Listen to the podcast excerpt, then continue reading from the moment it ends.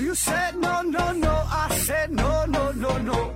You say take me home. I said no, Perignon. You said no, no, no. I said no, no, no, no. No, no, no, no.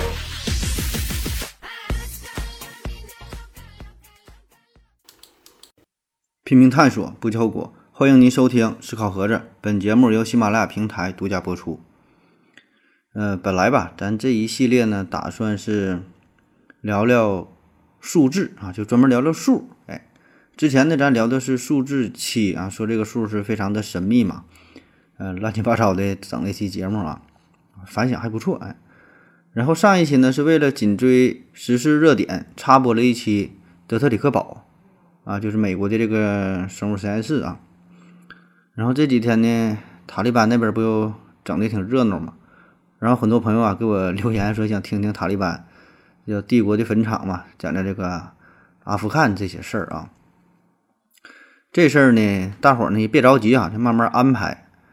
嗯，因为啥呢？这个塔利班这事儿呢，现在吧，很多事儿还是处于现在进行时，还没落听呢哈。最后呢，咱先观察看哈，最后等这个差不多的局势稳定之后。呃，咱再收集收集，整理整理，再再做做一期啊。而且呢，我对外国历史吧，对这这这段阿富汗这个吧，也不是特别的了解啊。所以呢，现在也是在努力学习一下啊。咱做节目的态度还是比较认真的哈。看似这个瞎说，但这玩意儿你得准备功课呀。你不看，你上来你跟人说啥呀，对吧？所以今天呢，还是继续之前的这个与数字有关的啊这些事儿哈，聊聊数。呃，今天这个题目呢叫寻找最大的数，最大的数。那看到这个题目啊，我想很多朋友就会觉得哈，这一期又得是水的一笔，对吧？那寻找最大的数啊，哪有最大的数？那不管多大的数，我给它加上一，那都比这个数大，对吧？而且咱也知道，你这个根本也没有最大的数啊，哪有啥最大？最大它无穷大啊，这玩意儿好像也没啥可聊，对吧？去哪找呢？确实啊，咱现在咱都知道了。呃，它没没有最大哈，只有更大啊，有这个无穷大。那么说这个最大的数啊，最大的数一定是不存在的啊。但是呢，我们回顾整个数学发展的历史，对于数的探索，对于这个数的认知啊，这个过程是不断变化的，对吧？对于这个最大的概念，这个理解也是不断的变化的。那说有这么一个笑话嘛，说在一个原始部落当中啊，有两个原始人。啊，老汪和老刘这俩人比赛，看谁能说出一个更大的数啊？谁说的数大，谁就牛逼，谁就赢了。俩人比赛，然后老王就说了，老汪说了，我这么有科学精神的人儿，我给你个机会哈，我让你先说。老刘说，那我就说吧。老刘就想一想哈，冥思苦想，费了半天劲儿哈，吭哧瘪肚的，最后说出了他能想到最大的数，三。说完之后啊，老王一听是目瞪口呆呀，绞尽脑汁一顿想，想想想，最后就认输了哈，说你赢了，我确实想不出来能比这个山更大的数了。那这个故事啊有不同的版本，故事的主人公呢也不一样哈，一般都会变成呃不同国家的人啊，不同民族的人啊，就是说。很多时候都是一种诋毁嘛，啊，来讽刺某个国家或者是某个民族，就就说他们这个，呃，智商说这个智商水平比较低，对吧？比如说这个什么苏格兰人呐，这个英国和这个苏苏格兰等等，这咱不说这个事儿啊。但是呢，这个事儿如果是放在原始社会当中，哎，这个就确实是存在的啊。就现在，包括说非洲一些地区有一些原始部落，那说有探险者去这个地方。探险一看哈，就说问这个土著居民说：“你家有几个儿子啊？”如果他家有一个儿子、两个儿，那他就如实告诉你一个两个啊。如果说大于三个儿子，他就告诉你啊，我很多很多啊。你再问他几个不到了啊，就很多。那这事儿其实也很容易理解，对吧？因为在这个原始时代，那最开始咱们的祖先都是用手指头开始计数的啊，一二三四五，那手来比划。慢慢的呢，再加上脚趾头，对吧？再后来呢，可能用一些小石头子儿啊、小树枝啊。哎，来指代这个这个数字哈，来进行辅助的记录。再到后来呢，会在这个墙壁上啊画上一些标记。那么，直到数字的发明，哎，这个呢才让计数的方式开始步入正轨啊。甚至我们可以记录更大的数十、百、千、万、亿，对吧？那你想想，原来这个数你你怎么数啊？呃，这有有一个这个小故事嘛，说这财主家的孩子学学习写字哈，学会写一，学会写二，学会写三，对吧？这很简单，不学了，一横、两横、三横，还得写这个一百啊、几千、几万怎么办？好，夸夸搁那块写写这个横啊。虽然是一个故事，但是确实如此。可能在原始社会当中，或者是非常非常久远的过去，我们对于数字的记录啊，其实这种办法也是很简单粗暴啊，就是这么去写的啊，没有发明呃这个更高级的这个单位。那说到大数哈，说到这个数字数字的单位，呃，有一个呢叫做古格尔普勒克斯的单位哈，英文名呢叫做 Google p r e 这个一古格尔普勒克斯呢是等于十古格尔次幂啊，这个一古格尔呢就是十的一百次幂啊，反正很大的数啊。古格尔嘛，英文呢叫做 Google 啊。据说这个谷歌公司，谷歌公司这个英文名嘛，这个谷歌哈，谷歌就是。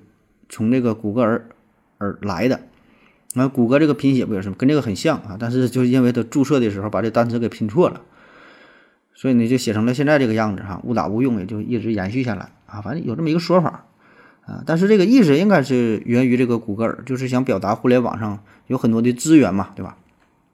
而确实这个谷歌尔也是呃代表一个很大的数，所以这个谷歌尔普勒克斯对吧？这就谷歌尔 Plus 了对吧？这就更大了呗啊，确实很大。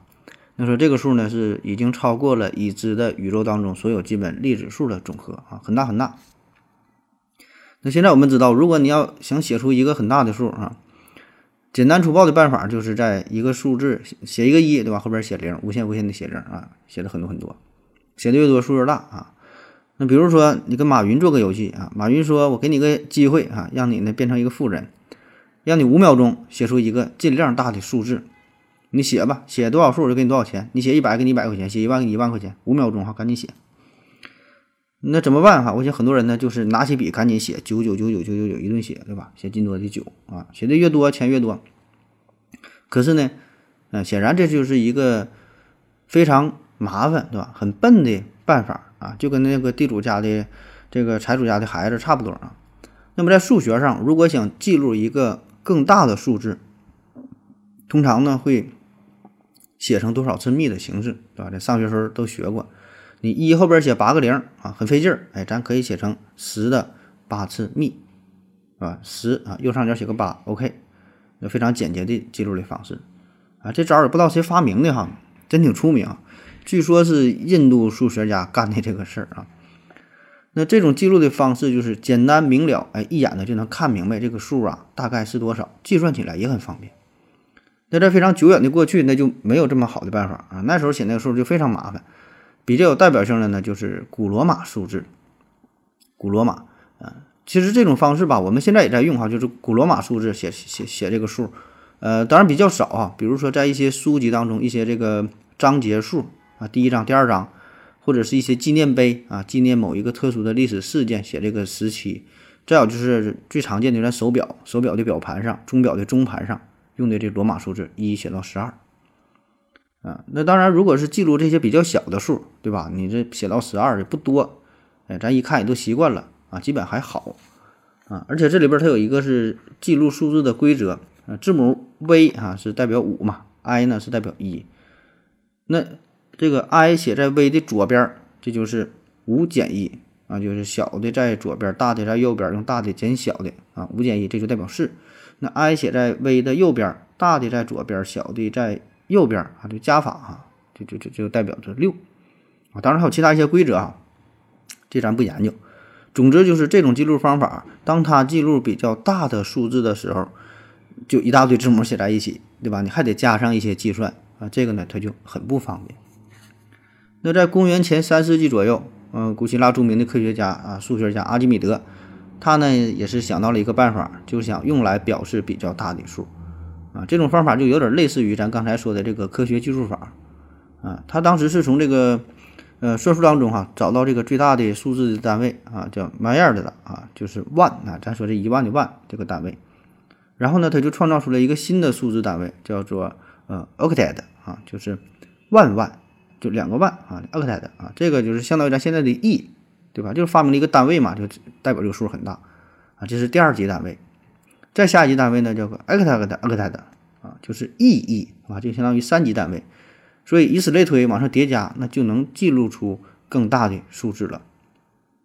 那这事儿咱现在一听，好像也没啥新奇的，对吧？就是发明一个单位，在原来原来的基础上不断的变得更大啊。但是呢，在阿基米德所处的这个时代，他的这个操作呀，确实可以称得上是一种呃创举，使这个数学，特别是计数的方式是向前迈了一大步啊。那么有了这么大的表示数字的方式，阿基米德就有了雄心壮志，想要计算出呃填满整个宇宙需要多少粒沙子啊？他是闲的啊。那怎么算？那其实也不难，你知道整个宇宙的大小，知道沙子的大小，是吧？一算就完事儿了。那当时人们认为呢，这个宇宙是一个封闭的空间，啊，最后呢，阿基米德给出的答案是，宇宙当中所能容纳的沙子的数总量不会超过一千万个第八级单位。刚才咱们说嘛，一级、二级、三级往下算这个单位啊，他是给出这个答案，啊，具体这个数是多少哈，我也我也没具体算哈，也也不重要。而且呢，阿基米德他所观测的宇宙的大小和现在的宇宙真正宇宙来比，那一定是小的非常非常多，对吧？而这个答案呢？是正确与否啊，也不重要啊，重要的是啥？就是阿基米德他用一种全新的数字的记录的方式，用一种相对简洁的表达的方式，能够啊写出如此巨大的数字啊，这个是一个数学上的创举。嗯，那下一个关于这个巨大数字啊，有这么一个小故事啊，嗯，是关于印度色罕王的啊，估计大伙都听过，他呢是吃了一个大数的亏啊，这也是。印度一个非常古老又非常有名的一个传说了。话说呢，大大宰相西萨本达伊尔啊，那达伊尔了啊。这个达伊尔宰相呢，发明了国际象棋。国际象棋呀，他发明的，然后就献给了国王。这个色罕王一看，哎呀，这玩意儿好啊，哎，挺有意思哈，俩人下棋挺好玩，很高兴，就想奖励一下。然后说，那你有什么要求你就提吧，看上我哪个爱妃了，我就。就是赏赐给你啊，是是要啥东西？国王啊，对吧？权力也大。然后这个宰相说：“我也不好啥酒色啊，你这么的吧，你给我给我点小麦就行啊，咱解决最基本的这个温饱问题，给我点小麦吃。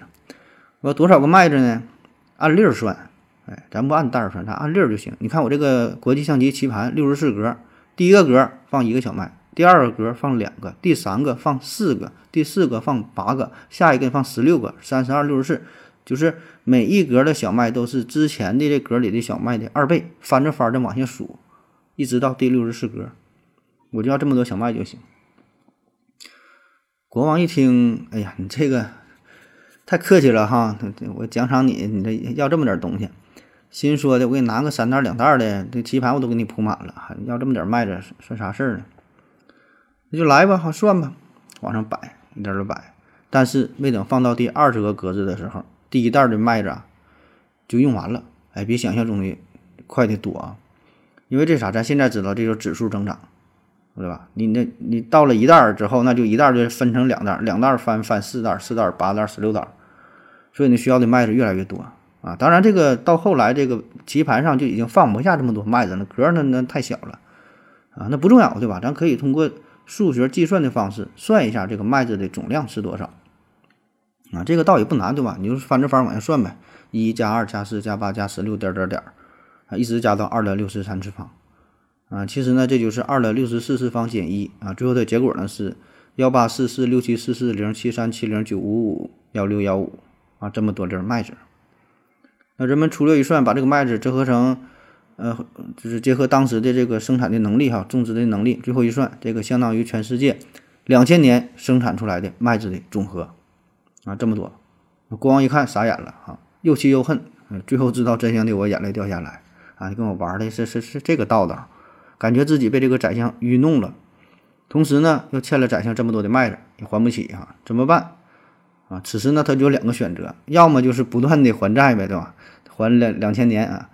兑现自己的承诺啊，要么呢就是直接把这个宰相啊就给宰了哈，不宰相了，宰人了啊。既然解决不了问题，那我们就解决，就解决掉这个提出问题的人啊，就 OK 了呗啊。那你自己想嘛，这国王选的是哪种方式？那与这个类似的呢，还有一个故事，也是发生在印度，呃讨论世界末日的问题，那叫汉诺塔游戏啊，汉诺塔说这个大梵天呐，就一个神啊，他呢是在创造世界的时候做了三根金刚石的柱子啊，在其中的一根柱子上呢，从上往下按照从小到大的顺序放着六十四片黄金圆盘，穿这么一串，就像糖葫芦一样啊，放在一根柱子上，然后呢。大梵天哈下令说的，你们呢把这个圆盘按照从大到小的顺序重新的摆在另一个柱子上，这不三个柱子吗？现在再一个倒到另外一个柱子上，哎，你们怎么就怎么倒啊？但是有个要求规定呢，小的圆盘的上面不能放大的圆盘，也就是说，这个一个圆盘只能放在一个比它更小的，呃呃，一个圆盘只能放在一个比它更大的圆盘上边才行。而且呢，每次只能移动一个圆盘，一回只能拿一个，就利用这三个圆盘来回这么倒，把这六十四个全都倒到另外一个圆盘上。啊，我记得我上学那阵儿，咱有这个电子词典哈，说是查单词学习用的啊，基本就就都玩游戏了，什么推箱子啊，俄罗斯方块啊，什么什么梭哈呀，还有什么赛车类，还有什么蛤蟆过节哈什么，这里边就有这个汉诺塔，当时玩这个啊，当然咱这玩这个这个这个圆盘，咱玩这个游戏。它就不可能是六十四个了，那那那得多长时间才才整不完？最开始是三个圆盘，然后四个圆盘啊，一点点这么倒，来回倒倒来倒去。所以呢，这个问题吧，嗯，其实也并不复杂，对吧？但是呢，很繁琐，很麻烦，就是重复的操作，一个倒一个倒，一个倒来倒去啊。那么大梵天哈给出的这个问题，六十四个圆盘倒完之后，最终得用多长时间呢？咱假设移动一个圆盘需要一秒钟。而且呢，你中间没有错误的操作步骤啊，每次都是严格的、精准的，呃，这个向着最终的这个答案哈，这么操作啊。那通过计算啊，其实这个答案跟刚才说那一样，也是二的六十四次方减一这么多秒。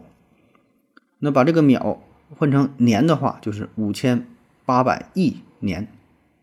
那倒完之后，五千八百亿年过去了，过了这么长时间，就是世界末日。当然，这就是个传说，对吧？咱现在知道，这个宇宙的寿命才是一百多亿年啊，距离这个五千八百亿年这远着呢啊，所以这个说的也可能对哈，确实哈，过了这么多年之后，那就是世界末日了哈，世界早就早就进入到大热季了关于大数啊，还有另外一个有趣的事儿啊，说假设呀，有这么一台打印机，这个打印机功能非常强大，也不坏啊，一直工作，也不出什么毛病。然后呢，我们有无数的纸张，无数的墨，可以随便去打印。啊，这是一个外文的打印机啊，然后具体打出什么内容呢？也不重要，完全是随机的组合，可能是一连串的 S，一连串的 W、K 什么玩意儿字母乱七八糟的，哎，可能是毫无意义的东西啊。但是它因为打的很多嘛，啊，很可能就出现偶尔出现一个单词 very good 啊，出现一个什么有意义的句子，哎，可能就有啊，因为它无线打印嘛。之前咱聊过这个无线猴子和打字打打字机哈，一个道理。只要打的时间足够长，总可以打出有意义的内容，甚至打出莎士比亚全集啊，甚至打出未来的未出版的文字，甚至打出二零七八年诺贝尔文学奖的获奖作品啊，或打出这个第二百五十届美国总统的就任的演讲稿都有可能，对吧？那无数种可能嘛。总之所有的内容它都可以打出来。哎，那既然这个打印机功能这么强大，能够打印出。这么多好好的文章，对吧？那咱打一个诺贝尔奖多好啊！那么我们为什么不造造出这样一个打印机呢？啊，或者说咱不用打印机，咱用电脑模拟一下，对吧？不打出来，自动生成不就完事儿了吗？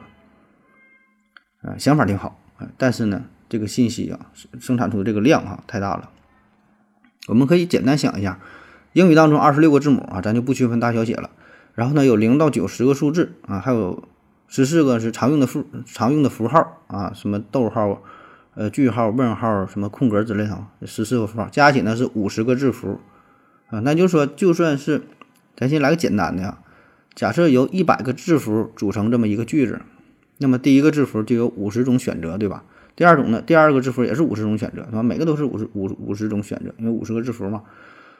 那么这个以此类推啊，这一句话它就有。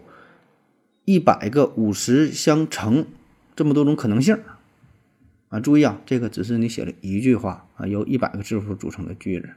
那如果真要说写出一篇文章，对吧？几万字的文章，几十万字的文章，那么它所组成的这个内容哈，这个计算的量已经超出了我们的想象。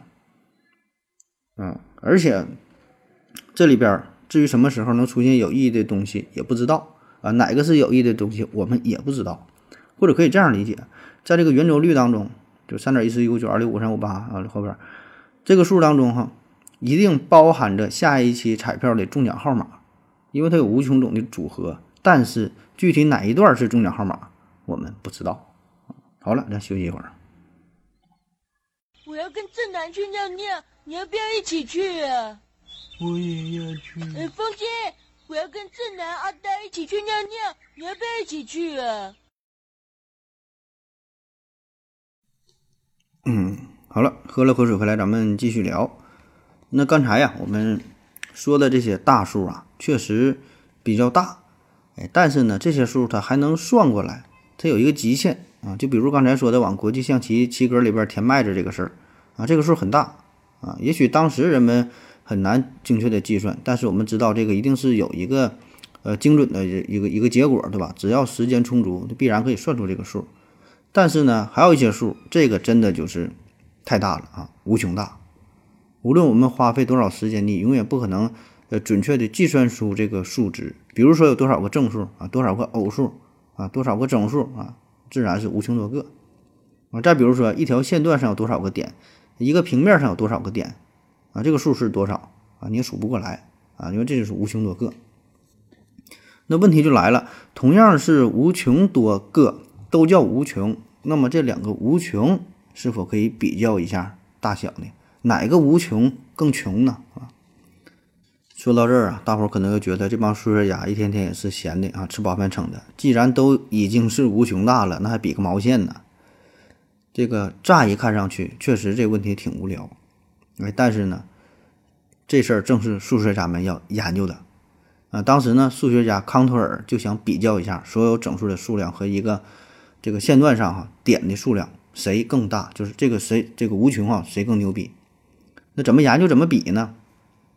康托尔呢就想到了一个非常古老的办法啊，就是说两个原始人比大小，两个原始人啊，老刘有一大把石头啊，一大把石头子儿挺多，数不过来。老汪呢整了一大把贝壳也挺多，俩人就想比谁谁手里的东西更多一些。但是咱说了，俩人只能数到三呢。再往下边没法比呀，都挺多，你咋比？不会了啊！有了一个简单，有一个简单办法啊。老刘拿一个石头子儿，老汪呢对应拿一个贝壳。老刘再拿一个石头子儿，老汪呢再拿一个贝壳。哎，双方你拿一个，我拿一个，你拿一个，我拿一个。比到最后，如果俩人手里都没了，那就打个平手；如果这边没了，哎，这人还有，那谁手里还剩的东西，那谁就多呗。啊，这个道理很简单，很很直接明了。那康托尔呢，就沿用了这个思路，就比较一下啊。专业的说法呢，也就是将两个无穷数所代表的对象集合进行配对啊。这样呢，一个无限集合当中的每一个对象都与另一个无限集合当中的这个对象啊配成一对儿。那到最后，两个集合当中没有多余的对象，那就代表这两个集合的无穷数是相等的啊。那如果其中一个集合还有剩余的话，那么我们就可以说啊。就代表着这个集合的无穷数啊，比另外一个集合的无穷数更大，或者说叫更强啊，更强。那听起来蛮有道理的，对吧？呃，这也是目前我们能够想到的，甚至说是唯一的这个比较无穷的一种办法了。要不然你说还能怎么比，对吧？想不到什么什么招了。那真正操作起来，怎么怎么去真正怎么操作这个细节呢，对吧？我咱先从一个简单的问题开始啊，便于我们的理解，就是所有的奇数和偶数相比，谁多谁少？那我们直觉上会认为这个奇数和偶数它一边多，对吧？这俩它一样啊，对吧？一个奇数跟着一个偶数，一个奇数跟着一个偶数，它保证一边多呀，啊！但是感觉它可能是不准的。哎，咱按照刚才的这个办法啊，对应一下哈，比一下，那一个奇数对应一个偶数，一个奇数对应一个偶偶数，对吧？一对应二，三对应四。五对应六啊，就顺着往下来啊，都能对应上。所以呢，运用了这个方法进行比较之后，确实发现啊，这俩呢是一边多一边多，可以建立起一一对应的关系啊。这两种无穷大就是一边大，就是一个等级的。那好了，那下一个问题，呃，所有的整数和所有的偶数相比，哪个更多一些呢？那我们的直觉告诉我们，应该是整数更多啊，因为这个整数里边不但有偶数，它还有奇数，对吧？这个这个偶数只是整数的一部分，那必然的整数要更多一些。那先别着急下结论啊，咱还是按照刚才的这个方法进行检验一下。那么经过检验发现，哈，我们的直觉是错误的啊。实际上，所有的偶数和所有的整数也是一边多，因为它们可以建立起一一对应的关系，一对应二，二对应四，三对应六，四对应八，五对应十，以此类推，总能对应上。所以呢，根据刚才我们提到的无穷数比较的这种法则来看，我们必须得承认，所有的偶数的数量与所有呃，所有这个整数的数量是相等的啊，就是在这个无穷的等级上，它俩是一项的啊。当然，这个结论听起来比较荒谬，对吧？我们很难去接受 啊，因为确实这偶数它是整数的一部分嘛，啊。可是呢，别忘了啊，这个时候咱们是进行无穷数的比较，无穷啊啊，我们讨论无穷的时候，就应该抛弃我们既有的有限的这些概念啊，这些东西这个特性哈，这些就完全超出了我们本能的理解。对吧？理解不了也很也很正常啊。人家说啥那就是啥吧啊。所以在这个无穷的世界里边，部分可能它就是等于全体啊。说这个大数学家，嗯，大卫希尔伯特啊，他呢曾经提出一个非常经典的问题啊，叫希尔伯特旅馆啊，想必大伙儿也都听过了。这是一个很形象的例子，以此呢就可以表示哈这个数学上这个无穷大的神奇啊和诡异。说有这么一个旅馆啊，这个旅馆呢有无穷多个房间，然后呢每个房间里呢也都住满了人。这个时候呢又来了一位新的客人，想要订房间。旅馆的主人一看说这住满了哈，又来一个啊，没问题哈，没没问题啊。咱把这个一号房间的客人呐移到二号房间，二号呢挪到三号，三号呢挪到四号，以此类推，每个人都向后挪挪一个房间。哎，你们该住还能住啊，都不耽误。这个时候呢，新来的这个旅客就可以住在一号房间，就给你腾出来了嘛。那么说，这个时候来了无穷多个客人想要住店怎么办？啊，也简单，也是往后挪呗。一号挪到二号，二号呢挪到四号，三号呢挪到六号，那以此类推啊，这样就是所有单号的房间它就都腾出来了。哎，那把这个呢就给给这个新客人住就行了啊，就是新来的无穷多的客人都可以住在单号的房间，对吧？因为单号的也有无穷多个嘛，正好就住下了。啊，所以不管来了多少人哈，都能解决啊。那好了，这些呢只能算是一个小的热身啊。那下面我们就回到刚才这个严肃的问题：所有的整数的数量和线段上的数量哈，谁更多？这个事儿我就直接上结果哈，直接说这个答案就是一个线段上点的数量啊要多于所有整数的数量啊。虽然都是无穷啊，但是呢，它俩还是有大小的啊。也就是说呢，所有整数与线段上的这个点呐，并不能建立起一一对应的关系。在建立起了这个这个对应的关系之后，线段上还能剩下很多点，但是这个整数啊已经没了啊，已经没了啊，比完了，石头拿完了，人家还剩小贝壳。所以呢，这就代表着一条线段上的点的这种无穷啊，它的势啊，它要强于啊，大于啊整个这个整数的这种无穷啊。进而呢，我们我们还可以证明，任何长度的线段上的点，呃，这这个这个数目是一边多的，不管是一米啊、一百米啊、一厘米，点一边多的，啊，因为它能建立起一起对应的关系。进而呢，我们还可以证明，也可以得出一个更加难以置信的结论，就是一个平面上所有的点和一个线段上所有的点，这数量呢也是一边多的，啊，甚至说一个立方体当中所有的点和这个平面和一个这个一条线段上的点都是一边多的啊，因为就是用的就是这种对应的这种办法。那么有没有比这个线段上的点的数量更多的这种无穷呢？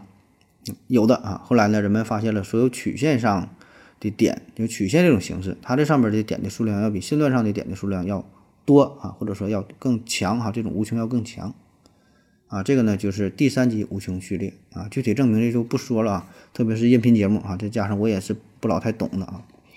那为了区分啊，为了方便记录各种无穷，康托尔呢就用希伯来字母啊，叫阿列夫啊，用这个呢来表示无穷。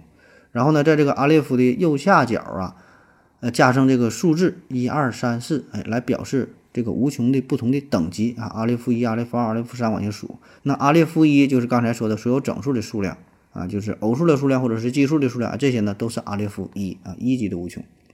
二级呢就是线段上点的数量，或者是平面上点的数量啊，一个立方体当中点的数量，这个都是阿列夫二啊二级无穷，比比刚才那个高级了。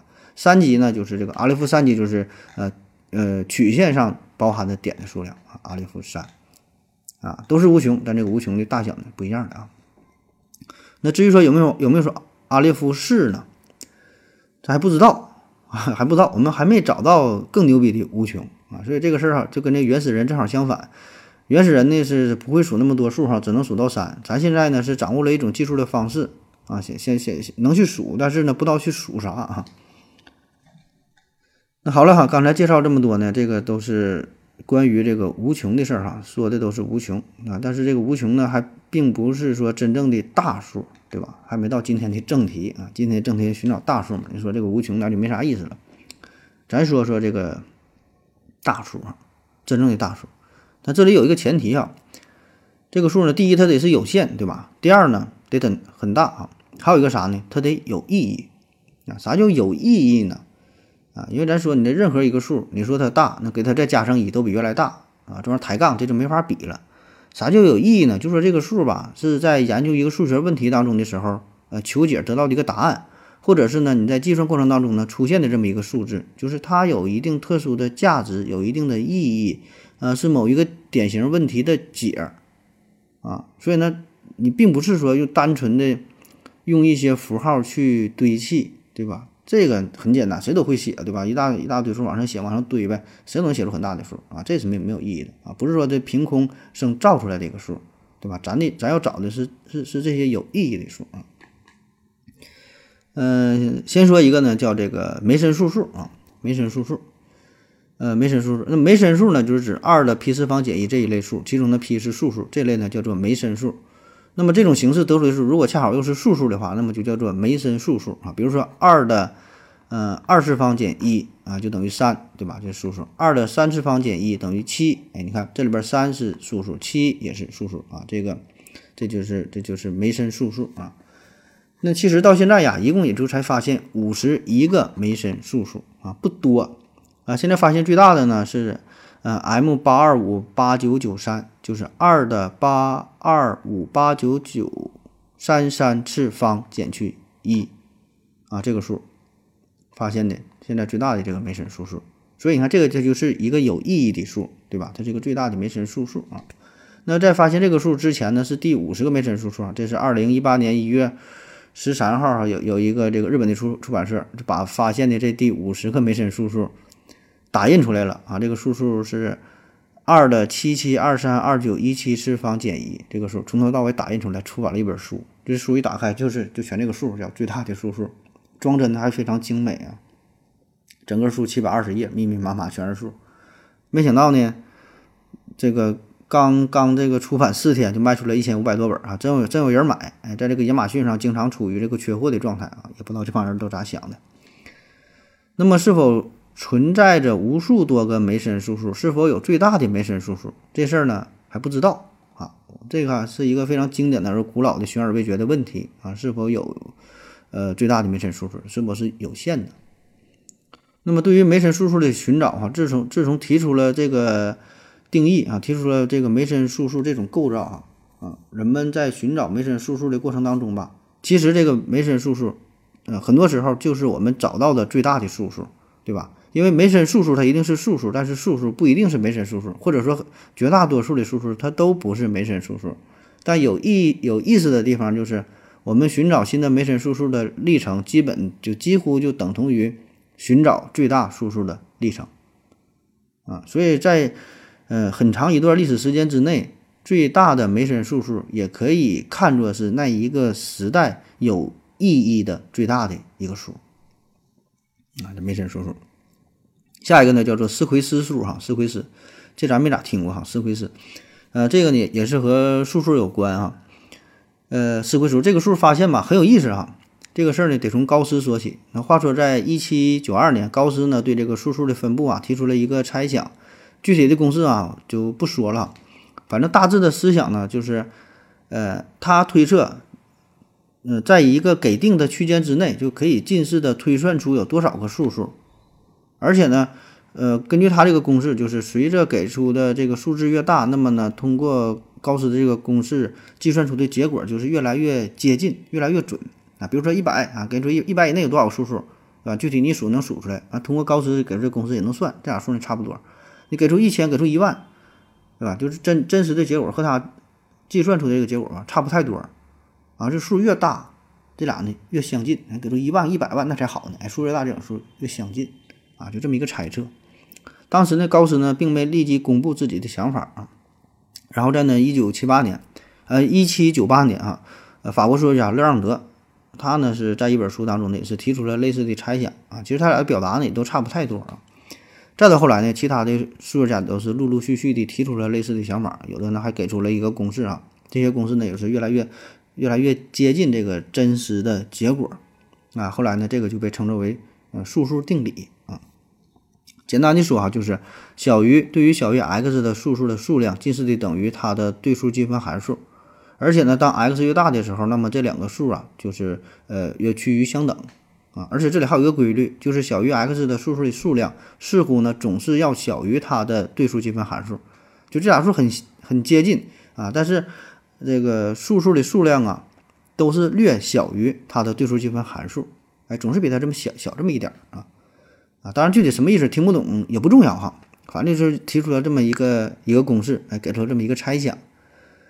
嗯，当时呢，这个高斯就就发现了嘛，然后他也没法严格的去证明就是对的啊，那怎么办呢？后来大伙儿就纷纷去验证呗，按照他的思路去验证。啊，就像是这个费马大定理也是刚提出来的，叫费马猜想嘛，也不知道对不对嘛，就往里代入数去验证呗，很简单的嘛，就试呗，对吧？代入不同的数，呃，数学家分就这么算，代的数越来越大，越来越大，但是呢都没有找到反例，嗯，所以这就验证他这个猜想是是对的。那按照我们通常的想法，你验证几万、几十万、几百万、几千万，甚至是好几亿、几十亿、几百亿都没有找到反例的时候，通常我们就觉得这个猜想啊，基本的就是对的。啊，只是说，暂时咱还没有一个没能找到一个一个一个严谨的有效的方法来证明而已啊，这个是我们本能的一种一种思维，对吧？哎，但是呢，上帝跟高斯开了个玩笑，高斯跟我们也开了个玩笑啊。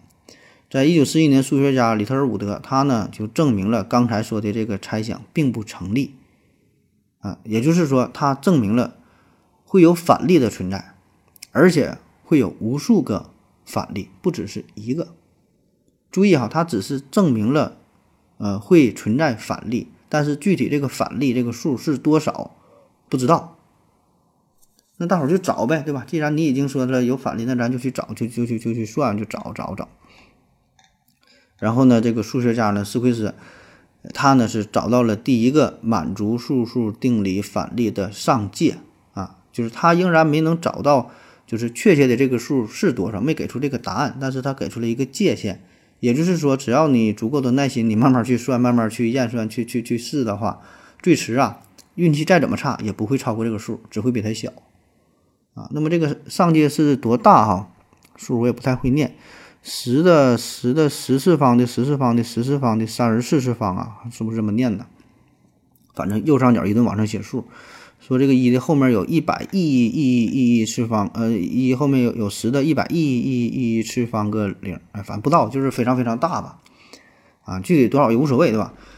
所以这个数它也是一个有意义的数，啊，也是一个很大的数啊。那么这个数呢，不但否定了高斯提出的这个这个这个猜想嘛，也让数学家们知道了，也让我们都理解了，就是数学证明这个事儿必须得严谨，对吧？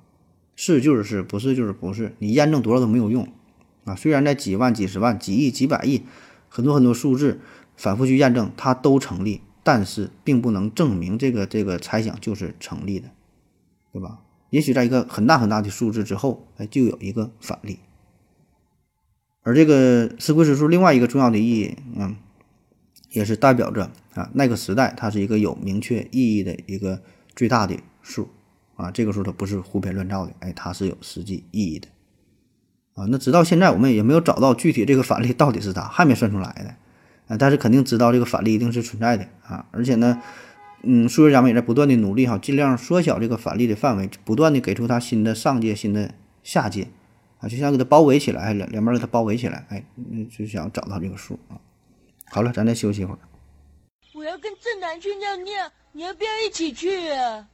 我也要去。哎，风姐，我要跟正南、阿呆一起去尿尿，你要不要一起去啊？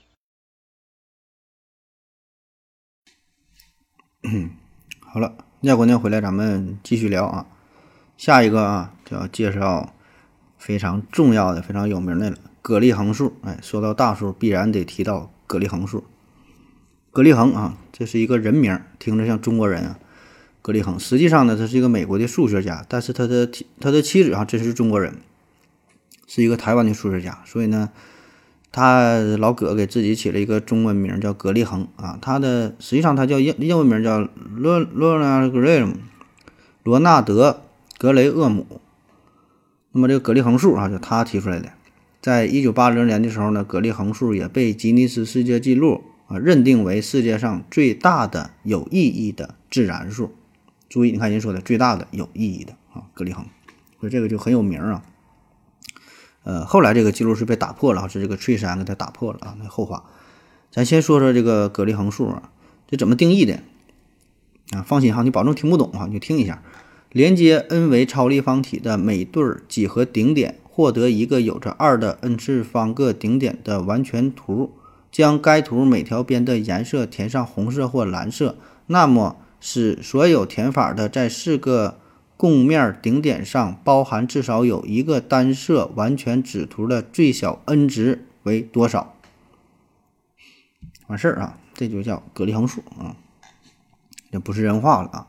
咱换个说法啊，换个说法，我觉得，呃，应该多少能理解点啊。这个听啥样算啥样，这个毕竟就我也不太懂，就我一个泌尿科大夫跟你讲数学，你说难为人家嘛？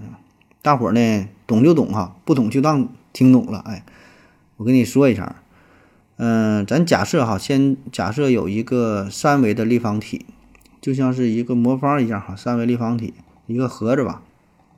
然后呢，将这个三维立方体的所有的点两两之间相互连连接，所有的这这两个点之间都连上。这个三维立方体它一共是有八个顶点，对吧？就是说，你把这一个顶点，每一个这个点都和另外七个你都这么连上啊，当然中间有这个重合的，那就那就不用了，就都这么连上。这样的所形成的这个立方体一共就有二十八条线段，在这八个顶点当中呢，四个顶点位于同一个平面的，我们呢管它叫做完整面啊。这样的完整面一共呢是有十二个啊，这大伙儿一画就能明白，或者可以看一下节目下方的介绍，看这图一看能看懂，对吧？那么现在呢，我们用。红蓝啊两种颜色给这个立方体所有的线段进行涂色儿啊涂色哈上色，愿意怎么涂怎么涂。要求呢是所有的完整面啊不能只有一种颜色，你必须呢有既有红的有蓝的，多少无所谓，至少呢就是说的你这两这两个是都得有啊。所以这个事儿呢也不难做到，对吧？也不难做到，就画呗。啊，这这个这个三维立方体很简单哈，满足上述条件能画出来。那么问题来了，比这个三维立方体维度更高的 n 维超立方体能否满足上述相同的要求啊？如果说能满足的话，那么这个 n 呐最大能取到几？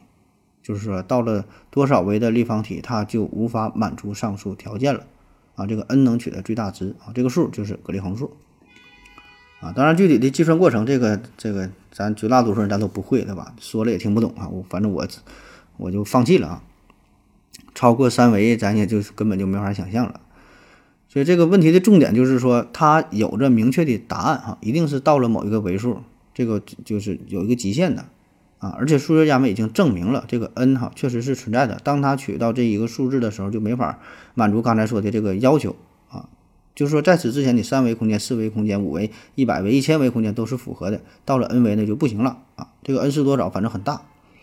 有这么一个形象的例子啊，说如果把宇宙当中所有已知的物质都换成墨水儿，哎，再把这个墨水呢加到一个钢笔当中啊，你也没有足够的墨水儿，就是在纸上能写出这个数的位数。注意，不是这个数本身，是这个数的位数，它有多少位啊？甚至连这支钢笔无法写出这个数的位数的位数啊，这个数的位数的位数的位数多少位啊？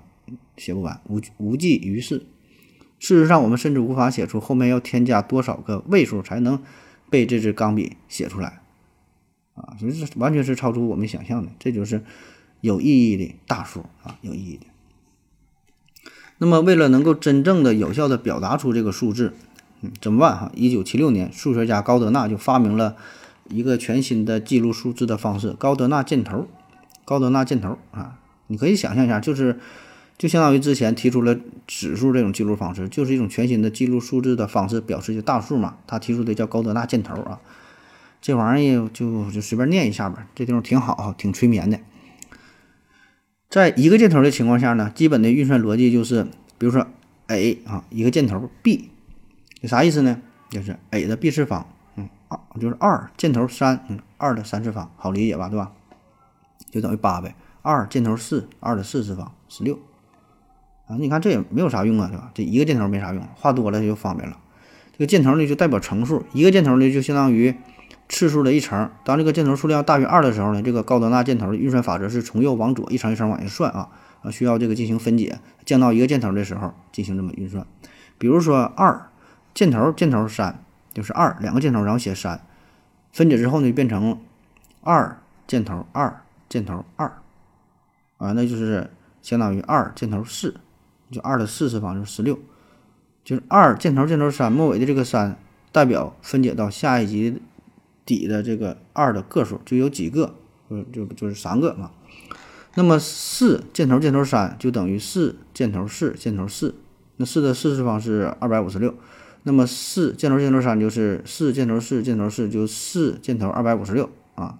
就是四的二百五十六十米，就是大约就是一点三四乘以十的一百五十四次方。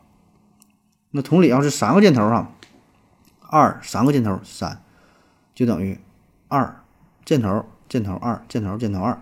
就原来三个箭头嘛，降级嘛，变成了呃二变成了两个箭头。数字三呢是代表分解之后啊三个底数二。那继续分解呢，就变成了二箭头箭头二箭头二。啊，就等于二箭头箭头四等于二箭头十六，就是呃六万五千五百三十六，以此类推，不管是有几层，你都得是一层一层逐级的，呃从右向左，呃一步一步的计算，简化成这个最后呢到这个这一层的情况。啊，音频节目哈就不就不具体说了啊，反正就是比较，你给它拆解之后就比较繁琐，对吧？用它这种箭头方式呢，就是比较简单，其实就是相当于一个计算的法则，对吧？用这个箭头来表示了啊。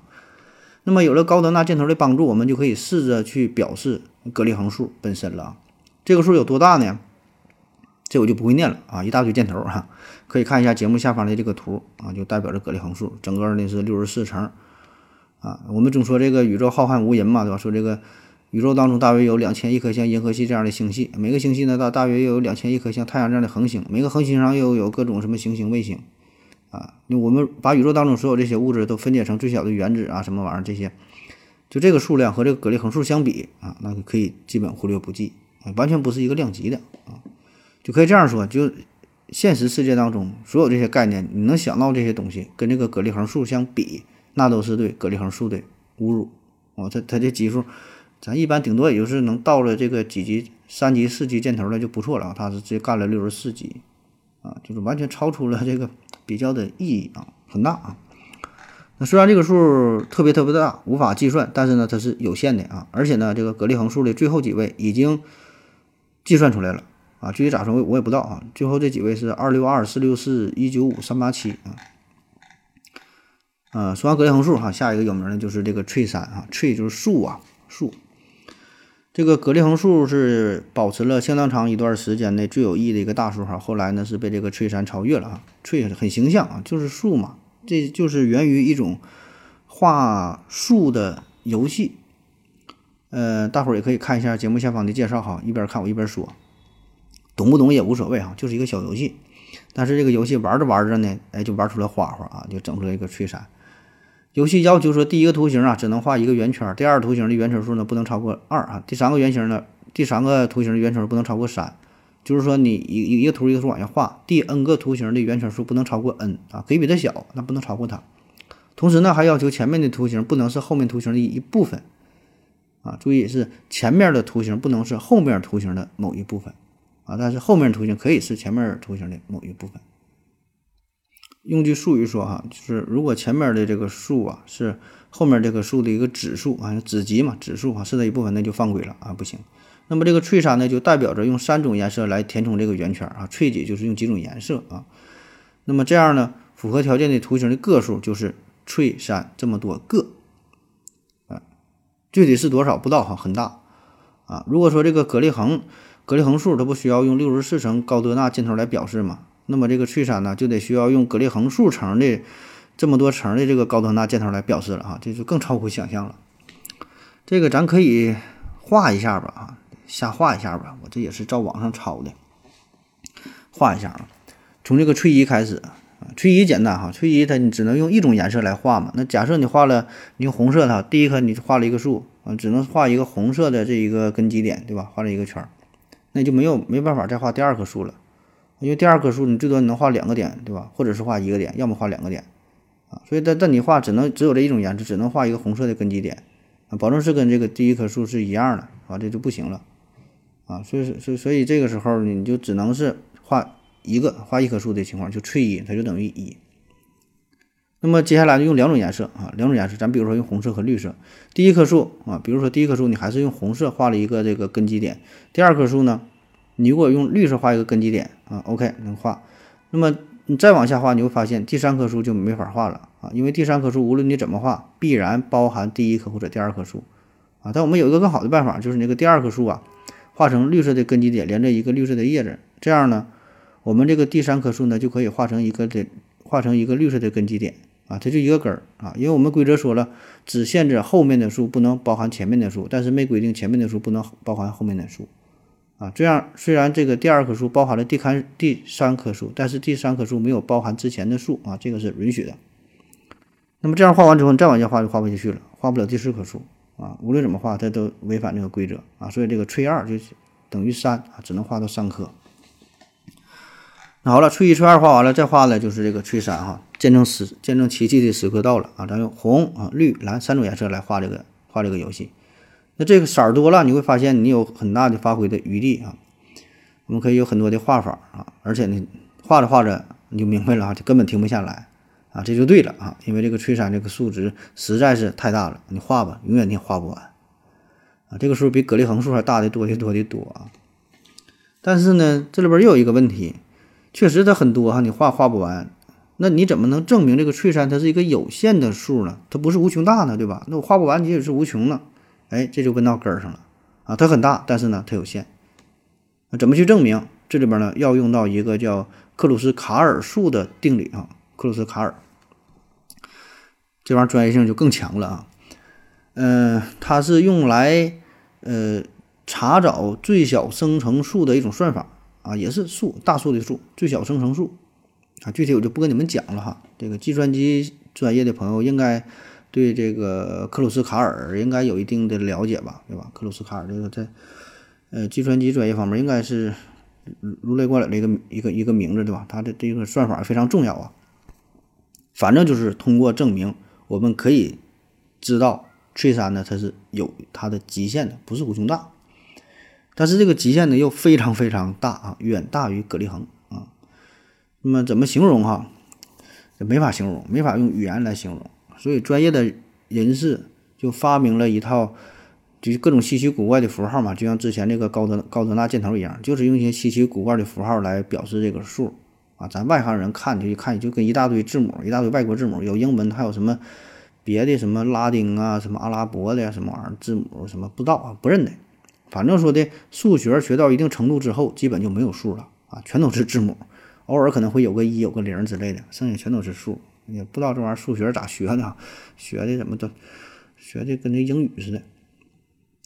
所以翠山这个事儿吧，就挺有意思啊。你看这个翠一等于一，翠二呢等于三，翠三呢？等于老大了，啊，大到超乎我们想象，就有点这个一生二，二生三，三生万物的意思哈。啊，咱瞎联想啊，瞎联想。而且你不仅有翠三呢，你顺着这个思路，你翠四、翠五、翠六、翠一百、翠一千、翠一万、翠翠三、翠翠翠翠三，对吧？无穷的往下嵌套下去啊，那这时候那就更大了啊，超出了计算的能力，超出了我们的理解能力啊。那今天的内容基本就这样了啊。还有几个数，还有几个数，呃，随便说一下吧，这个就没啥意思了啊。但是说到大数嘛，必然得提一下。还有一个就是 SC 系列和 SSC 序列哈，这也是非常有名的一个大数序列了。这比这翠山就更猛了，呃，也是弗里特曼发明的啊。刚才说这个翠山嘛，就是弗里特曼提出来的一个大数学家。这个 SCG 序列呢，其实就是把这个翠山游戏数之间啊进行呃一个嵌入啊，然后呢推广到图上，呃，就是两个图，呃，也可以定义这个嵌入的关系。主要做的呢，就是保证这种嵌入啊是一种两两拟序啊，两拟序，这现在两个女婿啊，两拟序。那么呢，你就可以产生一个大数的序列啊啊，其实挺简单，对吧？我这我不知道说啥玩意儿。下一个呢叫做巴列卡诺数，巴列卡诺啊，巴列卡诺这是一个人名，巴列卡诺数啊，也叫做拉约数，拉约。这个呢是由一位叫做巴列卡涅。巴列卡诺的人啊，在二零零七年创造出来的啊，也是有意义的大数。这个数比当时任何就之前说的什么格列恒啊、翠山呐、SSCG 啊这些啊，就比它大的多啊，没法比。啊，这是麻省理工学院哈，在二零零七年一月二十六号举办了一场大数战斗，哎，比整这么一个比赛，就看谁能整出一个更大的数。当然，前提是有意义啊，那你能定义出来。啊，在这个比赛当中，哎，获胜的就是这个，呃，巴里卡诺数啊，巴里卡诺数啊，怎么怎么整，这就不跟你讲了。这个，但这个数只坚持了六年，在二零一三年的时候呢，出现了一个 face number 啊，鱼啊，face number 啊，它打破了巴列卡诺数。然后呢，在二零零四年十月呢，又出现了 big foot 啊，big foot 大脚，哎，大脚数。后来呢，又被这个 little bigden 哈，这个数又打破了这个 big foot 记录。嗯，此后呢，这个 Little Bigden 呢又被这个呃叫瑟瑟瑟瑟瑟瑟斯奎萨，嗯，不知道什么玩意儿嘛，反正又被一个数翻译过来叫大脚怪啊，又被这个数打破了。这好像也是目前为止呃有记录的这个最大的有意义的数啊。这到底怎么发音？这个啥是啥是 quit 啥是 quit，反正翻译过来是大脚怪这个词儿吧。啊，反正就是研究到这份上吧，对于咱普通人来说就没有任何感觉了啊！多大多大，这是一点感觉没有啊，根本就没法理解啊！你要说之前说那几个吧，可能还试着能跟着去思考一下啊。说到这份上，这想都懒得想了，离我们太过遥远了，没啥意义啊！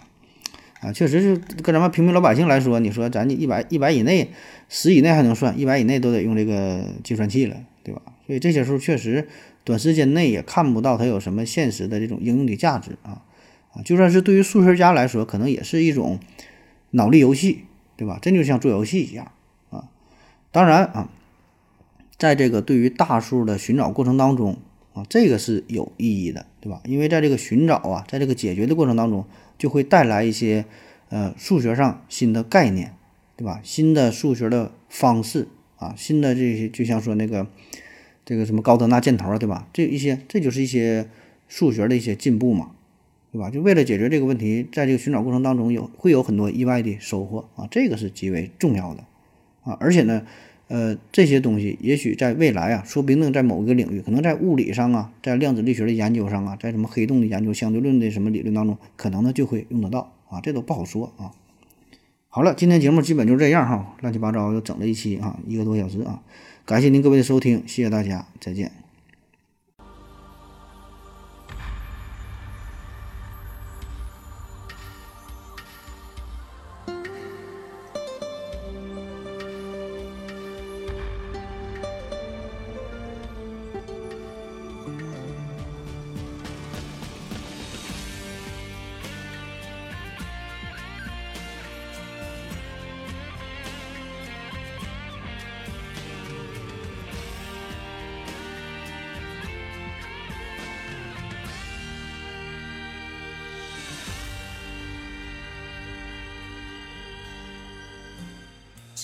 情肆无忌惮的挥霍，心都碎了，还要计较些什么？